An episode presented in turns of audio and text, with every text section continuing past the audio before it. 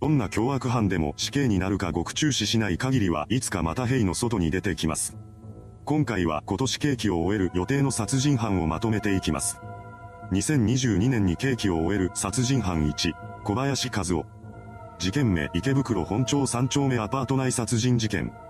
後に事件を起こすことになる男小林和夫が病気の母親と一緒に豊島区のアパートで暮らしていました。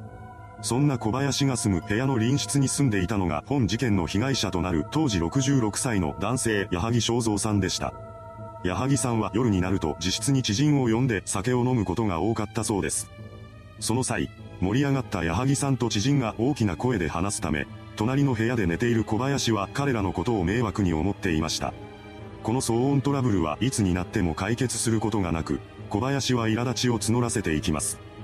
その状況が長期間続いた結果、とうとう彼の怒りが殺意に変わってしまうのです。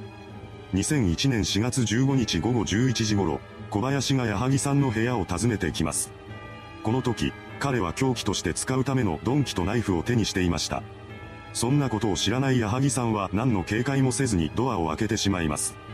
そうしてドアが開いた瞬間、小林は部屋の中に押し入って戸惑う矢作さんに襲いかかりました。争いの中で矢作さんは必死の抵抗を見せます。そして小林に怪我を負わせることに成功しました。しかし、その程度で殺意を持った相手が止まることはありません。それからも小林による襲撃が続きます。最初は抵抗できたとしても武器を持った相手の攻撃を長時間防ぎ続けることは不可能です。結局、矢作さんは途中で致命傷を負い、そのまま絶命してしまいました。こうして犯行を終えた小林は矢作さんの遺体にこたつの布団をかけて自宅に帰っていきます。その後、彼は何食わぬ顔で普段通りの生活に戻ったようです。事件の存在が明らかになったのは犯行から13日後のことでした。4月28日午後5時50分頃、アパートの所有者である女性が矢作さん宅を訪れます。そして宅内を確認し、変わり果てた姿の矢作さんを発見したのです。女性はすぐに警察への通報を入れています。この通報を受けた警察は殺人事件として池袋署に捜査本部を設置しました。捜査員が現場検証を行ったところ、室内から矢作さんのものではない血痕がいくつか検出されます。これらは矢作さんからの抵抗を受けた際に流れた小林の血でした。しかし、この血痕と小林を結びつける情報がなかったため、彼に疑いの目が向けられることはなかったようです。目撃者がおらず、物的証拠も少なかったことから捜査は難航します。そして真相にたどり着けないまま捜査本部が解体されました。こうして本件は未解決事件の一つに数えられるようになったのです。この間も犯人である小林は現場となった部屋の隣室に住み続けていました。その後も事件解決のきっかけがないまま8年以上が経過してしまいます。ただ、警察も事件解決を諦めたわけではありませんでした。2009年11月、未解決の殺人事件などを専門に扱う部署である特命捜査対策室の設置が決まります。特命捜査対策室員たちは最新の技術を用いて解決できていない過去の事件を再捜査していきました。その中で捜査員が現場の隣室に住んでいた小林の元を訪れています。この時になっても小林は同じ家に住み続けていたようです。そんな彼に対して捜査員は任意での DNA 提出を求めました。小林はこの要求に応じています。事件が9年解決されなかったこともあり、もう自分が犯人だとバレることはないと鷹をくくっていたのでしょう。しかし、ここから9年越しに小林が容疑者として捜査線上に浮かび上がってくることになるのです。捜査員が小林の DNA をデータベースに照合したところ、現場検証で見つかっていた犯人のものと思われる血痕の DNA と一致することが判明しました。これを受けた捜査員は小林が犯人であると断定し、池袋署に捜査本部を再設置します。そして2010年9月28日に捜査一課が56歳になっていた小林のことを殺人容疑で逮捕しました。その後行われた取り調べの中で小林は、覚えがない。アパートにも行ったことがないと話して容疑を否認しています。そのため自白がない状態で東京地裁に起訴することが決まりました。それから裁判が始まったわけですが、後半中の小林は一転して罪を認める供述を並べ出します。そこで殺害の動機が騒音トラブルであったことや犯行当時の詳細な状況が明らかにされたのです。論告休刑後半で検察は懲役15年を求刑しています。しかし、2011年10月7日に開かれた判決公判で東京地裁が小林に言い渡した判決は休刑より3年短い懲役12年というものでした。小林は2010年9月28日に逮捕されているため、刑期を終えるのは今年の末頃だと思われます。2022年に刑期を終える殺人犯に、三橋香織。事件名新宿渋谷エリートバラバラ殺人事件。後に事件を起こすことになる女三橋香織は2003年に妊娠したことをきっかけにして当時交際していた祐介さんという名の男性と入籍しています。ただ、この時夫となる祐介さんの収入源は法律事務所でのアルバイトのみでした。彼に経済力がないことから将来への不安を覚えた香織は中絶することを決意します。これ以降、夫婦仲は悪化していきました。そして祐介さんは香織に暴力を振るうようになります。その結果、香織は心的外傷後ストレス障害 PTSD を発症してしまいました。この時点で夫婦関係は破綻していましたが、それに拍車をかけるように互いの不倫も発覚します。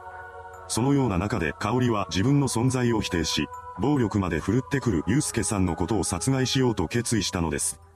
2006年12月12日早朝、ワインボトルを手にした香織が祐介さんの寝ている部屋に入っていきます。そして寝息を立てている祐介さんに向かってワインボトルを振り下ろしたのです。そのようにして香織は祐介さんのことを殺害しました。彼の殺害後、犯行を隠蔽したい香織は遺体の処理に取り掛かります。彼女は犯行現場である自宅マンションの中で祐介さんの遺体をバラバラにしました。そしてそれらをスーツケースに詰めて外に運び出します。それから香織はタクシーを使って西新宿の路上に移動し、遺体の一部を投げ捨てました。その後も彼女は遺体を様々な場所に捨てていきます。そして数日の間に遺体の全てを捨て切ることに成功しました。彼女の隠蔽工作はまだ終わりません。香織は犯行現場となった部屋のリフォームをすることで室内に残された痕跡を完全に消し去りました。さらに、遺体が見つかってからも捜査の手が自分に及ばないようにするため、12月15日には自ら警察署を訪れて祐介さんが帰ってこないなどと説明しているのです。そこで香織は虚偽の捜索願いを提出しました。その翌日の12月16日に東京都新宿区西新宿の路上でビニール袋に入った遺体の一部が通行人によって発見されます。それから12日後の12月28日には渋谷区内の空き民家の庭で別の部分が発見されました。こうして事件の存在が明らかになったのですが、香織が隠蔽工作を重ねていたこともあって当初は捜査が難航したようです。それでも、少しずつ隠しきれなかった証拠が見つかっていきます。そして、数日後には遺体の正体が祐介さんだということが発覚しました。その後、自宅マンションに設置された防犯カメラの映像が確認されます。そこにはマンションに入っていく祐介さんの姿が記録されていました。ですが、それ以降の映像を全て確認しても彼がマンションから出てくる姿は捉えられていなかったのです。その代わりに大きなスーツケースを持ってマンションから出てくる香りの姿が映し出されていました。これが決定打となり、本事件が彼女の犯行であると断定されたのです。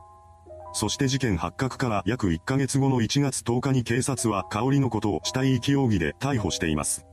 逮捕後、町田市内にある芹ヶ谷公園で発見されていなかった遺体の一部が見つかりました。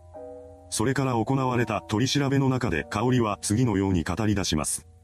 妻として、女としての扱いに不満を持っていた。何度も離婚しようと考えたが、慰謝料をもらうだけでは気持ちが収まらなかった。こうして彼女が祐介さんの殺害を認めたため、最初の逮捕から21日後の1月31日には殺人容疑で再逮捕されています。その後、香織は東京地裁に起訴されました。そして裁判が始まります。隠蔽工作を図っていることなどからも計画性があったことは容易に想像がつきますが、弁護側は犯行当時の香りが心神喪失状態だったと主張して責任能力を否定しました。一方の検察側は責任能力に問題はないとして懲役20年を求刑しています。後半では証人として被害者である祐介さんの不倫相手と加害者である香りの不倫相手が出廷するという異例の事態が生まれたようです。判決公判は事件から約1年4ヶ月後の2008年4月28日に開かれています。そこで東京地裁は、動機が明瞭で計画性もある。また、犯行後死体遺棄や隠蔽工作を行っており、精神状態は犯行の手助けにしかなっていないとして香りの完全責任能力を認めました。その上で彼女に懲役15年の実刑判決を言い渡しています。弁護側はこの判決を不服として5月9日に控訴しました。これにより、東京高裁での第二審が行われることになっています。そこでも争点になったのは香りの責任能力の有無についてでした。その後も公判が重ねられていき、6月22日に控訴審判決公判が開かれています。そこで東京高裁は一審判決を支持して弁護側の控訴を棄却しました。この判決を受けた香りが上告する意思を見せなかったため、上訴権放棄で6月29日までに彼女の懲役15年が確定しています。香りが逮捕されたのが2007年1月10日なので、刑期を終えるのは今年の中旬頃でしょう。いかがでしたでしょうか？今年刑期を終える犯人たち。新宿渋谷エリートバラバラ殺人事件に関しては、より詳しい内容をまとめた動画がありますので気になる方は概要欄から見ていただければと思います。それではご視聴ありがとうございました。